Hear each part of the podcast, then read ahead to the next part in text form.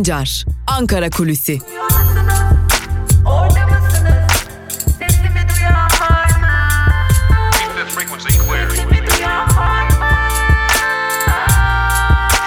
Özgürüz Radyo. Özgürüz Radyo. Günaydın sevgili Özgürüz Radyo dinleyicileri. Haftanın ikinci günündeyiz. Evet, bugün de Özgürüz Radyo'da Ankara Kulisi programıyla güne başlıyorsunuz. Tabii ki ardından başka programlarımız, başka konularımız, konuklarımız olacak. Yine Özgürüz Radyo'da dolu dolu bir güne şimdiden hoş geldiniz. Günaydınlar diyelim. İyi bir gün geçirmeniz dileğiyle Ankara Kulisi programına başlayalım. Ardından devam edeceğiz. Anayasa tartışmaları, anayasa yazım tartışmaları daha doğrusu istifa getirdi. Ancak bu noktadaki en önemli isimlerden, kilit isimlerden biri İbrahim Kaboğlu bu noktada ciddi bir suskunluk içerisinde. Malum dün İyi Parti Adana Milletvekili Koncuk istifa etti partisinden e, ve ben böyle bir çalışmanın olduğuna inanıyorum dedi. Böyle bir çalışmadan kastı HDP, CHP, İyi Parti ve diğer siyasi partilerin yani muhalif partilerin mevcut yönetim sisteminin rejimi kabul etmeyen partilerin bir araya gelerek bir anayasa çalışması yaptığı iddiasıydı. Dün buna dair iddiaları aktardık. Buna dair kulisleri de paylaştık sizlerle. Aslında tek bir masa etrafında bir araya gelen bir muhalefetten söz etmek şu an itibariyle pek mümkün değil. Bir çalışma var. Bu eskiden kalan bir çalışma aslında. Eskiden yürütülen bir çalışma ve bu çalışmada tek bir masa etrafında bir araya gelen, konuşan, tartışan bir muhalefet yok. Sadece görüşlerini dile getiren, farklı zaman dilimlerinde, farklı yerlerde görüşlerini dile getiren ve ortaklaşma çabasını sürdüren bir muhalefet var. Ve işte hem Koncun hem de Ümit Özdağ'ın hatta CHP'den Muharrem İnce'nin açıklamaları bu noktada birleşiyor. Yani her üç isimde e, İyi Parti, HDP, CHP, Saadet Parti ve diğer partilerle ve sivil toplum örgütleriyle bir araya geldi bir anayasa yazım süreci başlattı deniliyor. Ancak Akşener bu konuyu inkar ediyor kuyuya taş atıldı çıkaramıyoruz şeklinde Ümit Özdağ'ın sözlerini eleştiriyor. Ee, öte yandan bu noktalardaki esas kilit isim İbrahim Kaboğlu. Dün gün boyunca Profesör İbrahim Kaboğlu'nu aradım aslında. Ee, sık sık aradık ve e, telefonlarına çıkmadığını gördük. Çok farklı dikkat çekici bir durum. Aslında Kaboğlu uzun süredir pek fazla yayınlara çıkmıyor. Kaboğlu e, her aradığımızda ben kitap yazıyorum. Kitap çalışmam devam ettiği için de yayına çıkmayacağım noktasında bir durum bildiriyor. Öte yandan e, Profesör Kaboğlu ki Türkiye'de anayasa hukuku denince akla gelen 3-5 önemli isimden biridir kendisi. E, kendisine bir de mesaj attık. Kendisine söz hakkı vermek istediğimizi e, bu sorulara ilişkin, bu tartışmalara ilişkin fikirlerini sorduk ama e, Kaboğlu yine mesajı da cevap vermedi. Suskunluğunu korumayı tercih etti ancak tartışmalar giderek büyüyor.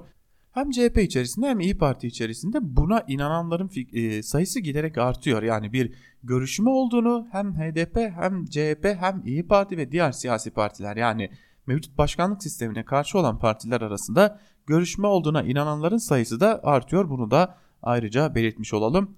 E, buradan da bir kez daha söyleyelim Sayın İbrahim Kaboğlu'nu defalarca aramamıza rağmen e, herhangi bir şekilde bir görüş e, geri dönüş sağlamadı ne zaman dilerse, ne zaman e, isterse kendisine e, yayınımız açık. Dilediği anda kendisinin görüşlerini Özgürüz Radyo'dan paylaşmaya hazırız. Tabii şimdi bu tartışmaların odağında bir diğer noktada var İyi Parti. İyi Parti'de bir ihraç bir istifa var. Geçmişte de istifalar yaşanmıştı İyi Parti'de ama bu defa biraz daha farklı. AKP bunu kullanıyor aslında bir yerde. İyi Parti görün bakın dağılacak deniliyor. Milliyetçi Hareket Partisi de büyük bir umutla aslında İyi Parti'nin acaba dağılır mı sorusuna cevap arıyor. Fakat İyi Partiler bu sürecin bir dağılma getirmeyeceğini aksine bir kenetlenme getireceği fikrindeler. E, neden bunu söylüyoruz? Öncelikle onu söyleyelim. Bu bir temenni değil bu bir düşünce. İyi Partililerin düşüncesi. Zira İyi Parti'nin oyunda giderek bir yükseliş yaşandığı konusunda sadece İyi Parti değil aslında hem e, kamuoyu araştırma şirketleri hem de AKP'liler, MHP'liler de fikir durumdalar. İyi Parti'nin oy oranının 13, 14 hatta 15 bandında olduğunu rahatlıkla söyleyebiliriz ki bunu kendileri de dile getiriyorlar. Peki bu süreç İyi Parti açısından bir dağılma yaratır mı? Aslında bir dağılma beklenmiyor. E, şu an itibariyle dağılma beklenmemesinin esas nedeninin de Meral Akşener'in süreci yönetme tarzı olduğu belirtiliyor. Evet Meral Akşener sürece dahil değil mi? Elbette ki dahil. belli bir taraftan yana ağırlığını parti içerisinde koymuş durumda mı? Elbette ki koymuş durumda. Fakat bunun kamuoyu önünde tartışılmasına fırsat vermiyor. Bunun kamuoyu önünde kendisinin adının kullanılarak bir tarafın güçlü bir tarafın güçsüz olarak görülmesine izin vermiyor. Sadece Ümit Özdağ konusunda tarafını açık bir şekilde belli etmişti e, Meral Akşener. Bu noktada da zaten Ümit Özdağ'ın Merkez Disiplin Kurulu tarafından ihraç edildiğini, oy birliğiyle ihraç edildiğini biliyoruz. Aslında Akşener için Koncuk, Koncuk'un istifası çok da sürpriz değildi. Beklediği bir istifaydı. E, hatta Akşener'in bir iki istifa daha beklediğine dair bir takım iddialar var. E, bir iki istifa daha yaşanabilir partide noktasında e, iddialar var. Öte yandan e, Abdülkadir Selvi e, İyi Partili Özdağ partiden istifa ettikten sonra ya da ihraç edildikten sonra bir siyasi parti kuracağını iddia etmişti. Ümit Özdağ şu an itibariyle bunu yalanlıyor. Ben herhangi bir siyasi parti kurmayacağım noktasında durmuş durumda. Peki bu partiden istifa edenler ya da ihraç edilenler Milliyetçi Hareket Partisi'ne dönebilir mi? Bu noktada şu an konuşmak için çok erken olduğunu belirtiyorlar ve e, bu bu isimlerin e, biraz dönüşlerinin MHP'ye dönüşlerinin zor olduğunu da belirtmekte fayda var ama son günlerde siyasette artık konuştuğumuz en önemli e, nokta artık e, İyi Parti. İyi Parti birçok noktada konuşuyoruz. Birçok noktada öne çıkıyor. Örneğin e, muhalefet bir yandan işte e, az önce de belirttiğimiz gibi bir anayasa yazım tartışması yapıyor. Var mı yok mu tartışması yapıyor. Akşener yok diyor. E, bir diğer yandan e, CHP lideri Kılıçdaroğlu da yok diyor. Böyle bir şey yok diyor ama e, başka bir noktadan yeni bir mütabakat zeminine doğru ilerliyor adım adım muhalefet. E, nedir bu muhalefet? Aslında biraz da bu tartışmaların son günlerde Ümit Özdağ üzerinden yürütülen bu tartışmaların bunun önünü kesmek için yapıldığı belirtiliyor. Nedir bu tartışma? Davutoğlu'nun başlattığı bir görüşme trafiği. Evet e, Akşener ile başladı ardından devam edecek muhalefet partileriyle ardı ardına görüşmeleri sürdürmesini bekliyoruz. Ee, burada bir anayasa mütabakatı üzerinde e, konuşulacak. Esas nokta ise elbette ki yeni bir rejim, yeni bir e, yönetim sistemi e, daha çok da güçlendirilmiş parlamenter sisteme dayanan bir e, mütabakata doğru ilerliyor e, muhalefet. Davutoğlu'nun buradaki görüşmeleri e, yaptığını biliyoruz. Elinde bir taslak var.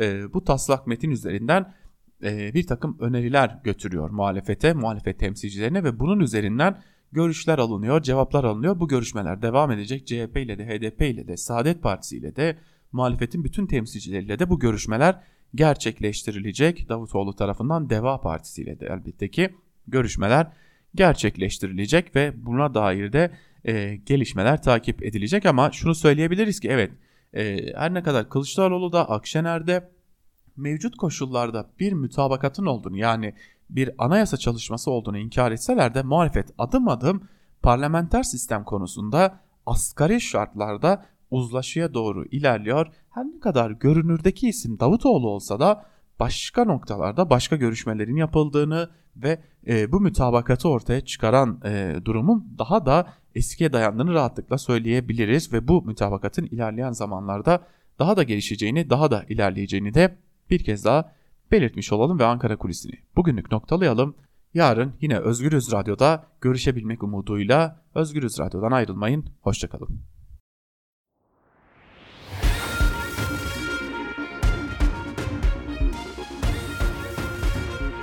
Altan Sancar, Türk basınında bugün.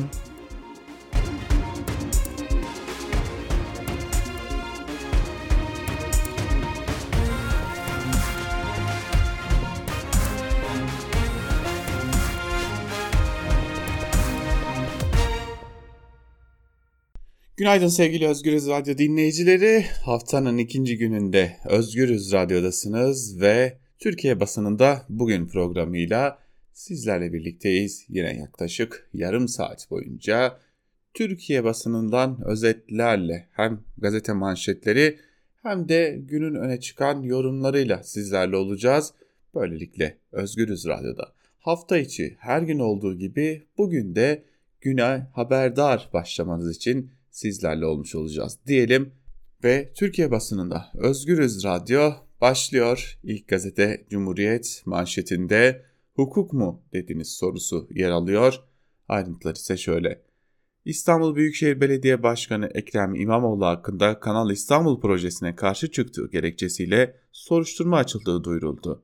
İçişleri Bakanlığı konuya ilişkin yaptığı açıklamada uluslararası bir konuya kamu kaynağı kullanılarak karşı çıkmanın idarenin bütünlüğü ilkesiyle aykırı olduğu belirtilerek soruş, sorunların e, araştırılması istendi denildi. İçişleri Bakanlığı İzmir depremine ilişkin belediye başkanlarına ise açıklama yapmaması için uyarı yazısı gönderdi. CHP İzmir İl Başkanı Deniz Yücel, kriz yaşanır konuşma, hak çiğnenir, adalet arama. Bu zihniyetin son ürünü İzmir'de deprem gerçeğini İzmirliler için önlemleri ve yardımları konuşmayı belediye başkanlarımıza yasaklamak oldu tepkisini gösterdi. İstanbul için alarm. Sağlık Bakanlığı'nın koronavirüs verilerine güvensizlik güvensizliği artıyor. İstanbul'da 2019 Kasım ayının ilk 15 gününde ortalama 200 olan günlük ölüm sayısı bu yıl 350'ye çıktı. Uzmanlar bu oranı koronadan başka açıklayacak veri olmadığını söylüyorlar. İstanbul Tabip Odası Yönetim Kurulu üyesi Öztürk, gerçek sayı açıklananın iki katı. İstanbul yanıyor, İstanbul ölüyor. İktidar salgından başarı çıkarmaya çalışıyor ama yeni salgın politikası şart dedi. İyi Parti'de bir ihraç, bir istifa. İyi Parti İstanbul İl Başkanı Kavuncu hakkında FETÖ'cü iddiasında bulunan Ümit Özdağ partiden ihraç edildi. Kararı yargıya taşıyacağını açıklayan Özdağ, İyi Parti lideri Akşener'i suçladı. İhraç kararının alındığı toplantı sürerken İyi Parti milletvekili İsmail Koncuk partiden istifa etti. Koncuk vekillerin yarıdan fazlasının partinin yönetim şeklinden rahatsız olduğunu da söyledi. Evet, böylelikle İyi Parti'de bir gün içinde azalan iki sandalye sayısı da olmuş oldu. Vekil sayısı da yine azaldı İyi Parti'nin. Evrensel Gazetesi ile devam edelim. Manşette Talan'a itiraza gözdağı sözleri var. İçişleri Bakanlığı İBB'nin ya Kanal ya İstanbul ve Kanal İstanbul'a kimin ihtiyacı var afişleriyle ilgili İstanbul Büyükşehir Belediye Başkanı İmamoğlu hakkında soruşturma başlattı. Soruşturma Talan'a itiraza gözdağı diye yorumlandı. Çevre Mühendisleri Odası İstanbul Şube Başkanı Meryem Kayan, yerel yönetimin kendi sınırları içinde yapılması planlanan bir projeye ilişkin kamuoyunu bilgilendirdiği için cezalandırılmak istendiğini söyledi. Siyaset bilimci Berk Esen, soruşturmayla gözdağı verilmek istendiğini belirterek bu soruşturmanın hukuki temeli güçlü olmayacaktır dedi. İBB CHP Meclis Üyesi Nadir Ataman, bizi soruşturmalar ile korkutamazsınız dedi. Ya Kanal ya İstanbul koordinasyonundan Rüya Kurtuluş, Kanal İstanbul projesinin rant yaratmak amacıyla yapıldığını ifade ederken ya Kanal ya İstanbul koordinasyonundan Murat Akbaş yargı eliyle proje karşı projeye karşı çıkmak isteyenlerin korkutulmak istendiğini belirtti denmiş bu haberde. Bir günde 3 sağlıkçı Covid'den öldü. Türk Tabipleri Birliği bir günde 3 sağlık emekçisinin daha Covid-19 nedeniyle hayatını kaybettiğini duyurarak yönetemiyorsunuz, ölüyoruz dedi. Eskişehir'de ise yaşamak istiyoruz çağrısıyla bir araya gelenler iktidardan salgına karşı önlem almasını istedi. Diyarbakır'da öğretmen Cengiz Tektal Covid-19 sonucu hayatını kaybetti. Eğitimsen Diyarbakır Şube Başkanı Sadrettin Kaya okullardaki önlemlerin yetersizliği nedeniyle kentte 200 öğretmenin enfekte olduğunu, 5 meslektaşlarını ise Covid'den kaybettiklerini söyledi denmiş bu haberde de. Bir yanda e, yönetemedikleri ve anlatamadıkları projeye itiraz edenlere soruşturma, bir diğer yanda da yönetemedikleri salgının aldığı canlar görülüyor Evrensel Gazetesi'nin birinci sayfasında. Ve geçelim bir güne, bir günün manşetinde de aynı konu var. Konuşma, yazma, itiraz etme. Ayrıntıları kısaca şurayı da şuradan da paylaşalım. Erdoğan'ın çöken ekonomiyi toparlamak için ortaya attığı hukuk ve ekonomide reform müjdesi 3 gün sürdü. İBB Başkanı Ekrem İmamoğlu hakkında Kanal İstanbul afişleri nedeniyle soruşturma başlatıldı. Kanal İstanbul'un bir devlet projesi olduğunu öne süren İçişleri Bakanlığı soruşturmanın afişlerini afişleri nedeniyle e, kamu kaynağı kullanılarak hazırlanması bahanesiyle açıldığını duyuruldu. İmamoğlu Kanal İstanbul benim için devlet projesi değil dedi. İçişleri Bakanı Süleyman Soylu'nun imzasıyla valiliklere gönderilen genelgede afet bölgesinde açıklamaların yalnızca valilikler tarafından yapılması, belediye başkanları, muhtarlar ve kamu görevlilerinin medyaya açıklama yapmaması istendi denmiş burada da. İhale kapmanın yolu teşekkür mektubu başlıklı bir diğer habere bakalım. Mevzuattaki eksiklikler AKP iktidarı döneminde rant aktarma aracı olan kamu ihale düzenini uluslararası şirketler için daha da ayrıcalıklı bir alana dönüştürdü. Uluslararası katılıma açık ihalelerde yabancı firma tekliflerinin olmadığı geçersiz teklifler sunulduğu ve teklif zarflarından teşekkür mektubu çıktığı belirlendi. Türkiye'nin dev projelerinin tümünde ortak olan yabancı şirketlerin ya da yerli ortakların yararlandığı ayrıcalıklı durumlar Sayıştay'ın kurumlara yönelik denetimlerini topladığı dış denetim genel değerlendirme raporundan raporunda anlatıldı denmiş. Yine bu haberin ayrıntılarında da e, bir diğer öne çıkan önemli konu da bu teşekkür mektubuyla ihale alma dönemini de böylelikle Türkiye'de ilk defa görmüş oluyoruz. Bu da bir diğer mucize gibi görünüyor. Devam edelim bir diğer gazeteyle Yeni Yaşam gazetesine bakalım. 3 kağıt kavşağı var manşette. Ayrıntılarda ise şunlar kaydediliyor. Diyarbakır Büyükşehir Belediyesi'nde 2016'da atanan kayyum Cumali Atilla, Merkez Bağlar ilçesinde Nazım Hikmet Caddesi ile Orhan Doğan Caddesi'nin kesiştiği alt geçit çıkışında mevcut trafik yoğunluğunu azaltmak için 2017 sonlarında yeni bir kavşak yaptırdı. Ancak kavşak yoğunluğu azaltmadığı gibi hatalı yapımdan dolayı kazalara neden oldu. Şikayetler artınca bu kavşak kaldırılarak 2 ay sonra 100 metre ileriye yeni bir kavşak yapılmaya başlandı. Ancak bu kavşakta ilk yapılan kavşak gibi hem trafik yoğunluğunu azaltmadı hem de kazalara artmasına neden oldu. Bu kavşakta 2019'da atanan kayyum müdür Karaloğlu tarafından geçenlerde yıkılarak yeni bir kavşak yapıldı. Projenin maliyeti ise bilinmiyor. Diyarbakır Büyükşehir Belediyesi eski meclis üyesi Şaban Karakaş projenin yanlış olduğunu defalarca dile getirdik. Burada halkın talepleri değil kendi müteahhitlerinin talepleri doğrusunda projeler yapılıyor dendi diyerek de ayrıntılar aktarılmış. Aşıya para yok. Bir diğer haber çok ıı, uyumlu olacağı için aktaralım bunu da. Koronavirüs salgını döneminde yurttaşına grip aşısı tedarik edemeyen iktidar koronavirüs aşısı konusunda da çok geç kaldığı için eleştiriliyor. Konuyu gazetemize değerlendiren Türk Tabipleri Birliği Merkez Konseyi üyesi Doktor Samet Mengüç, iktidar olabildiğince harcamalardan kaçınan bir politika izliyor. Bu korona aşısı durumunda da böyle. Hükümetten, Sağlık Bakanlığı'ndan bize yansıyan, kamuoyuna yansıyan bir girişim yok dedi şeklinde de aktarılmış ayrıntılar. Ee, bakalım burada da grip aşısında yaşadığımızı mı yaşayacağız? Başımıza kim bilir burada neler getirilecek. Geçelim Sözcü gazetesine ve hukukta reform başladı manşetiyle çıkmış. Yine İmamoğlu ve e, Soyer'e yönelik e, daha doğrusu bütün belediye başkanlarına yönelik konu ele alınmış. Hem hukukta yeni reform dönemi başlatıyoruz diyorlar hem de İBB Başkanı İmamoğlu'na ya Kanal ya İstanbul afişleri afişle karşı çıktığı için e, soruşturma açıyorlar. İstanbul Büyükşehir Belediye Başkanı İmamoğlu geçen Ağustos'ta şehrin çeşitli noktalarına ya Kanal ya İstanbul afişleri astırmış, bu projeye karşı çıkmıştı. Valilik de bunları bir gece kaldırtmıştı. İçişleri Bakanlığı Mülkiye Müfettişliği'nin bu afişler için İmamoğlu'na soruşturma açtı ortaya çıktı. Müfettişin İmamoğlu'na gönderdiği yazıda devlet politikası haline gelmiş ve kamu kaynağı kullanılarak yürütülen bir projeye yine kamu kaynağı kullanılarak muhalefet edilmesinin mümkün olmadığı iddiası dile getirildi.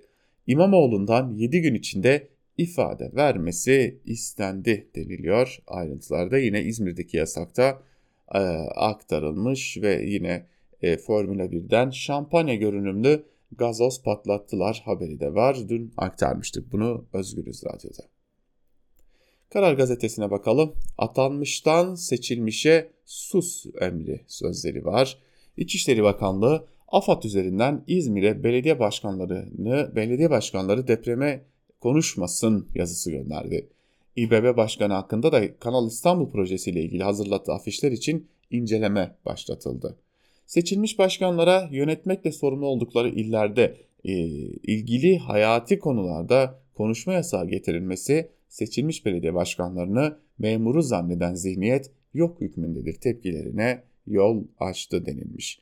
E, günaydın ama yani günaydın. Bu ülkede e, bir siyasi partinin e, bütün neredeyse seçilmiş belediye başkanları görevden alındı, yerlerine kayyumlar atandı. Yetmedi bu insanların e, görevden alınması ve kayyum atanması yetmedi. Üstüne üstelik bu insanların büyük bir bölümü tutuklandı. E, bütün bunlar olurken e, yoktunuz da şimdi mi aklınıza geldi ya günaydın gerçekten günaydın. Çünkü bu iş çoktan bu yana böyle. Epeydir böyle yani bu iş.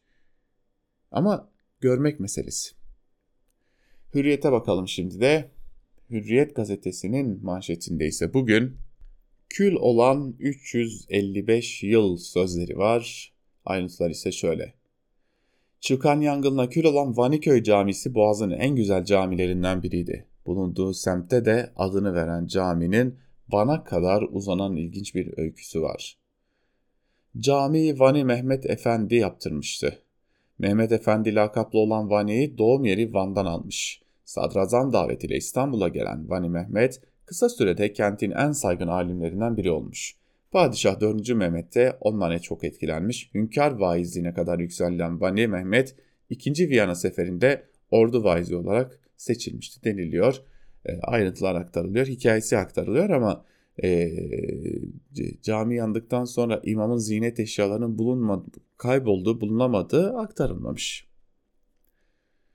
Yine bakalım e, neler var e, sür manşette ABD aşısında %94.5 başarı sözleri var. Koronavirüs salgınıyla mücadelede bir müjdede ABD merkezli Moderna şirketinden geldi. İlk veriler aşının %94.5 etkili olduğunu gösteriyor denilmiş. Yerli ve milli aşı propagandası yapıp müjdeyi e, yabancı şirketlerin, uluslararası şirketlerin aşıları üzerinden veren gazetelerimiz yolunuz açık olsun. Sabah gazetesine bakalım şimdi. Manşette bir asır sonra tarihi kavuşma sözleri var. Türk Silahlı Kuvvetleri'nin Ağustos'ta Azerbaycan ile tatbikatı Ermenistan'a korku salmıştı. Tezkere iki devlet bir milletin kardeşlik köprüsünü daha da sağlamlaştırılacak denilmiş ve Azerbaycan'a ilişkin asker gönderilmesine dair meske, tezkere mecliste Mehmetçik Tam 102 yıl sonra yeniden kardeş ülkeye gidiyor denilmiş. Osmanlı yola çıktı Allah Allah demedikleri kalmış. Ee, pek bir şey soracağız. Tamam o tezkere meclisten geçecek onu biliyoruz. CHP'nin de İyi Parti'nin de evet oylarıyla geçecek bunu da biliyoruz. İyi de şunu soralım. Dün geceden bu yana Iğdır sınırına sevkiyat neden başladı hemen? Yani ya normal bir demokrasi de normal bir hukuk ülkesinde şu beklenir değil mi? Ya bir bekleyelim şu karar bir meclisten geçsin. E, çünkü ya 1 Mart tezkeresi diye bir şey yaşadı bu ülke.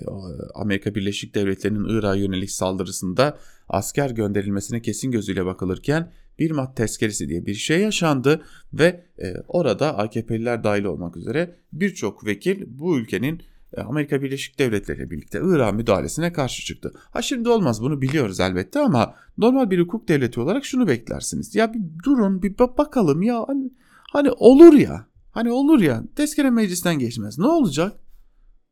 Dün geceden bu yana e, Iğdır sınırına yani Iğdır'da Ermenistan sınırına yoğun bir şekilde e, askeri sevkiyat başladığını biliyoruz. Bu işin bir yanı. İkinci yan. Şimdi yeni bir maceramız var. Hayırlı uğurlu olsun. Yunanistan olmadı, Libya olmadı, ee, Suriye konusunda hala, ne olacağı belirsiz, İdlib konusu belirsiz. E, Amerika'da Biden geliyor, Suriye'deki Kürtlerle ilgili ne olacağı belirsiz. Ne yapalım bir de Azerbaycan Ermenistan deneyelim. Ermenistan'dan üzerinden e, malum Türkiye'de yıllardır var olan bir Ermeni nefreti de var. Bir de onu deneyelim bakalım oradan ne gelecek. Alın size hukuk reformu değil mi? Milliyetin manşetiyle devam edelim. Diriliş tezkeresi sözleri var. Azerbaycan'a asker gönderme tezkeresi mecliste bugün Azerbaycan Milli Diriliş Günü'nde görüşülecek denmiş. Hamasetinizde bu oldu ne mi?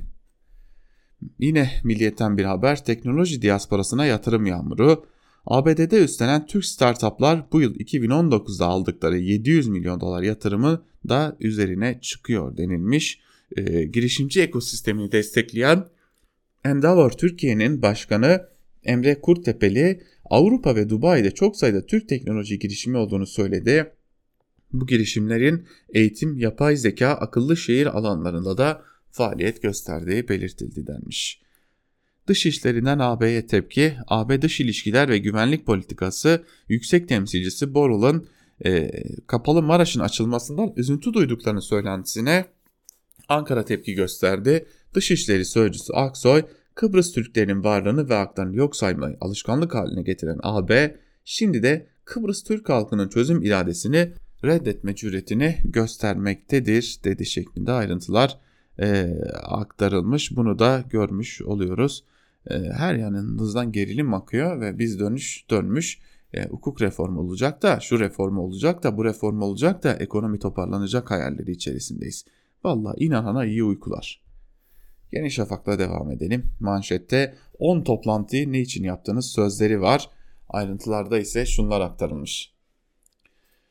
CHP, HDP, İyi Parti ve Saadet Partisi'nin yeni anayasa ve siyaset mühendisliği üzerine kafa yordukları toplantılarla ilgili her gün yeni detay çıkıyor. Partililer inkar etse de ev sahibi TUSES'in internet sitesine göre en az 10 toplantı yapıldı. Burada Cumhurbaşkanı Erdoğan'ın devre dışı bırakılmasından anayasa ve yeni medya oluşturulmasına, muhalefetin ortak dilde buluşmasına e, dair birçok konu ele alındı deniliyor haberde. E, sanırsınız yani adeta sanırsınız ki e, e, burada toplanan muhalefet e, uyuşturucu kaçırmak için güzergah belirlemiş. Uyuşturucu kaçırmak için yol yöntemler aramışlar. E, uyuşturucu baronlarıyla bir araya gelmişler. Silah kaçakçılığı yapmışlar. E, burada yaptıkları şey şu. Biz Cumhurbaşkanı Erdoğan'ın ülkeyi yönetmesinden memnun değiliz. Bunun için bir şekilde bir e, birleşmek zorundayız. E, asgari şartlarımızı konuşalım demişlerdir. Yani bunu inkar etmek de bir anlamsız yani muhalefet açısından. Yapmışsanız yapmışsınızdır yani ayıp bir şey yapmıyorsunuz. Türkiye'de muhalefetin geldiği e, açık söyleyeceğim acınası halde budur. Ya, aman aman aman hayır biz görüşmedik olur mu öyle şey? Demenin de bir alemi yok. Yani uyuşturucu kaçırmıyorsunuz, silah kaçakçılığı yapmıyorsunuz. Ayıp bir şey yapmıyorsunuz. Bu ülkede e, olması gerekeni yapıyorsunuz ya. Akit'in manşetiyle devam edelim. Akit'in manşetinde bölücü anayasa ayaklarına dolandı sözleri var. E, ayrıntılarda yine şunlar kaydediliyor. Kemal Kılıçdaroğlu ve Meral Akşener'in CHP, İyi Parti, HDP, Saadet Partisi'nin 2018'de hazırladığı bölücü anayasa taslağını inkar ederken tasarıya ilişkin ses kayıtları ve canlı yayın itirafları ortaya çıktı. Skandalın patlak vermesinin ardından öyle bir şey yok, hayretle izliyorum diyen Kılıçdaroğlu'nun Tele1'deki canlı yayında dört partinin anayasa taslağında anlaştığını söylediği belgelendi denilmiş. Bu neden böyle oluyor biliyor musunuz sevgili dinleyiciler? E, muhalefet hele ki özellikle CHP lideri Kılıçdaroğlu. Sayın Kılıçdaroğlu siz inkar ettikçe bunlar üstünüze gelmeye devam edecekler. Ya çıkıp açık açık şunu diyebilme cesareti göstermeniz gerekiyor. Zaten Türkiye'de toplum bunu arıyor. Türkiye'de toplum kararsızlar olarak bu cesareti arıyor. Çık çıkıp ya kardeşim siz anayasada başkanlık sistemini getirdiğinizde oturup kimlerle konuştunuz? Siz bu ülkenin rejimini değiştirdiniz kardeşim. Siz o zaman kimle konuştuysanız biz de şimdi onlarla konuşuyoruz. Biz de muhalefetle konuşuyoruz. Biz de bu ülkede bir şeylerin değişmesi gerektiğini düşünüyoruz. Diyeceksiniz. Yapmışsanız toplantıya sahip çıkacaksınız ki yaptınız. Bunun da bir ayıbı yok. Bunun da bir günahı yok. Şimdi hiçbir şey olmamış gibi davranmanın bir alemi de yok. Eğer bu ülkede gerçekten bir değişim iddiasındaysanız, ha değilseniz zaten boş verin. Bırakın yazsınlar, çizsinler o zaman. Siz de dışarıdan izleyip durursunuz. Evet, böylelikle gazete manşetlerini noktalayalım ve günün öne çıkan yorumlarına bakalım biraz da. İlk olarak Ertuğrul Günay'ın artı gerçekteki erken seçim mi, baskın seçim mi başlıklı yazısını kısaca sizlerle paylaşalım. Muhalefet sürekli erken seçim çağrısıyla iktidarın baskın hamlesi karşısında sözünün tutsağı konumunda kalmamalı. Muhalefet erken seçim çağrılarında ısrarlı. Ekonomik sorunların dar ve orta gelirlerin baş etmekte zorluk çektiği pahalılığın salgın hastalık ortamının da etkisiyle işsizliğin ulaştığı kitlesel boyutlar muhalefetin böyle bir taleple ortaya çıkmasını elbette haklı kılıyor. Toplumun oldukça geniş bir kesiminin siyaseti alışılmış geleneksel kalıplar içinde düşünenlerin beklentileri de bu doğrultuda. O nedenle ana muhalefet konumundaki CHP'nin öne sürdüğü bu çağrıyı İyi Parti, HDP ve Saadet Partisi de yeri geldikçe paylaşıyor. Kimse erken seçimden kaçınan bir tavır içinde görülmek istemiyor. Yeni kurulan partilerin örgütlenmek ve tanınmak açısından zamana ihtiyaçları olduğundan onlar şimdilik bu tartışmanın dışında. İktidar özellikle de Erdoğan siyaseti bir satranç oyuncusu gibi birkaç ileri hamle hesaplayarak sürdürülüyor. Sadece kendi hamlelerini değil, mukbil hamleleri de hesaplıyorlar ve e, ona göre taktikler geliştiriyorlar. Bu hesaplı taktiklerin bir kısmı muhalif partilerdeki gelişmelerle ilgili. Geçen seçimlerde Millet İttifakı adıyla giren, bu seçimde daha da geniş bir demokrasi ittifakı kurması beklenen muhalefet partileri arasında hatta bu partilerin içinde niza çıkarmak bu taktiklerin en görüneni. Cumhurbaşkanının en yakını ve ekonomiden sorumlu bir bakanın gece yarısı yazdığı öfkeli istifa mektubunu 24 saat görmezden gelen sözde medyanın muhalif partiler içindeki en küçük nizayı abartarak sunması, itirazcılara ekranlarını, sütunlarını açması bundan. Önümüzdeki süreçte muhalefet partilerinin içindeki muterizlere toplumun büyük ilgi ve güven duyduğuna, bunların toplumsal birer umuda dönüştüğüne ilişkin belli merkezlerde yazılmış senaryo dizileri izlersek şaşırmayalım. Kritik olan konu meclis aritmetiğine göre iktidarın parmak sayısının tek başına seçim kararı almamaya yetmemesi. Zamanından önce seçim kararı almak için 360 oy gerekiyor. Oysa iktidarın MHP dahil toplamı 339. O nedenle iktidar bilinçli ve hesaplı olarak erken seçim talebine karşı seçimden kaçınıyor görüntüsü veriyor. Bu görüntü muhalefetin talebini hilelemesini özendiriyor, heveslendiriyor, kışkırtıyor. Oysa muhalefetin sürekli erken seçim çağrısı yapmadan önce yapacak çok işi var. En azından dışarıdan öyle görünüyor demiş Ertuğrul Günay'da yazısında. Ve bir diğer yazı Cumhuriyet Gazetesi'nden Erdal Sağlam'a ait V tipi çıkış derken U dönüşüne nasıl geldik başlıklı yazı. Ayrıntıların bir bölümü ise şöyle. Piyasalar o kadar uzun zamandır ki soluk alama, ala, alamaz hale gelmişti ki nefes alabilecekleri bir imkan gibi görüp son atama ve açıklamaları büyük bir hızla satın aldılar.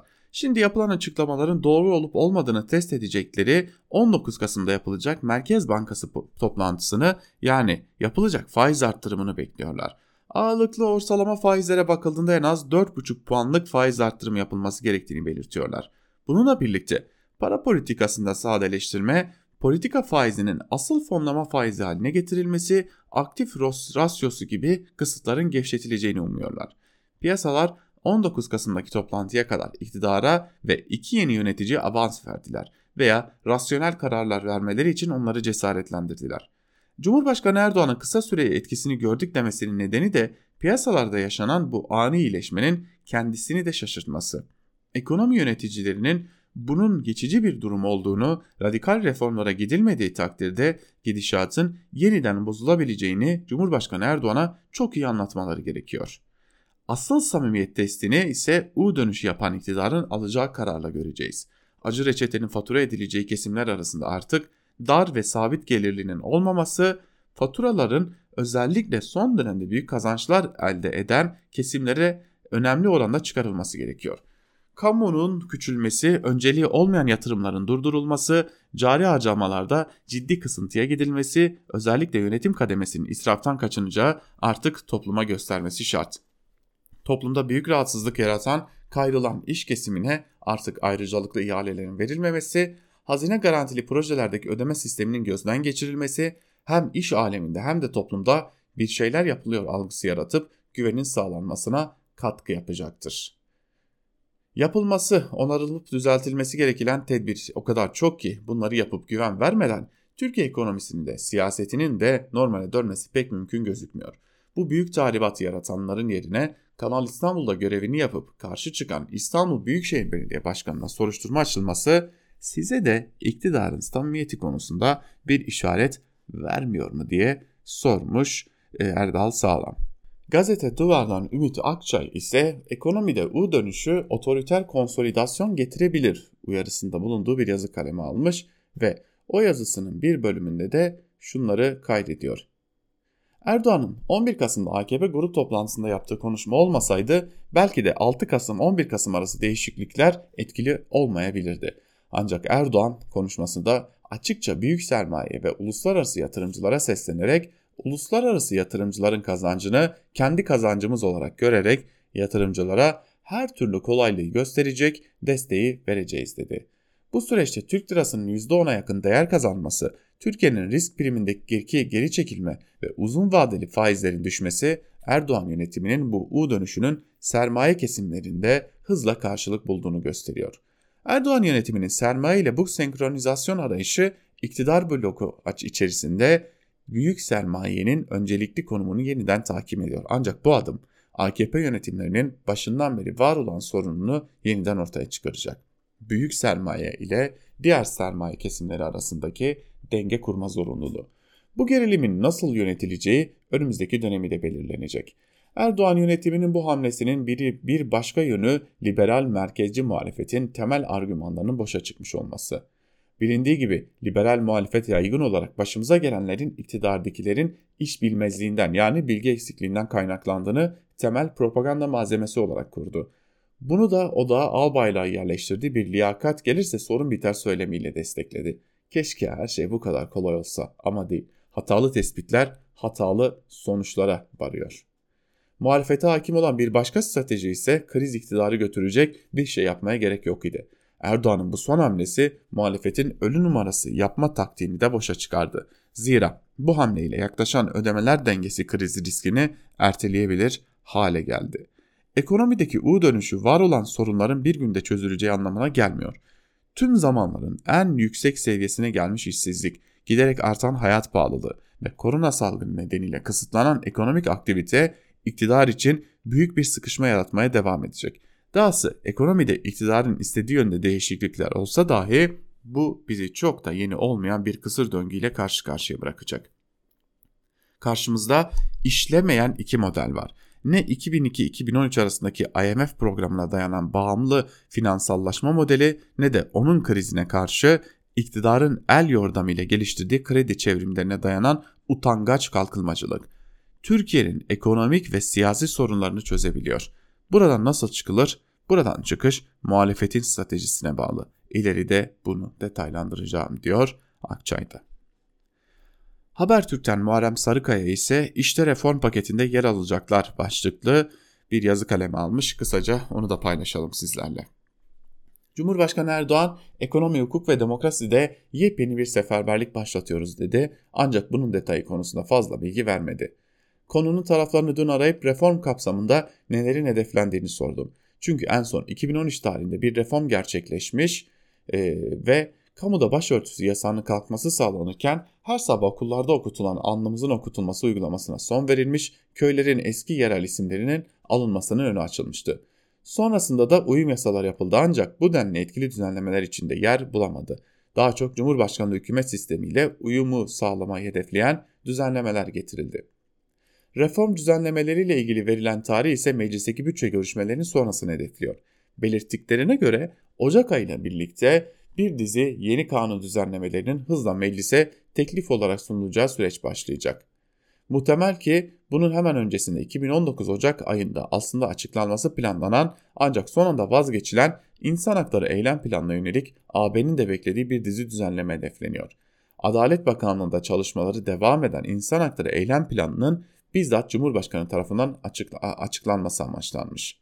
Hedef, AYM ve AYM kararlarında yer verilen ihlal alanlarına ilişkin etkili çözümler geliştirilmesi ve bir süredir ilişkilerin soğuk olduğu insan hakları alanında faaliyet gösteren uluslararası koruma mekanizmalarının gözlem ve raporlarının dikkate alınması.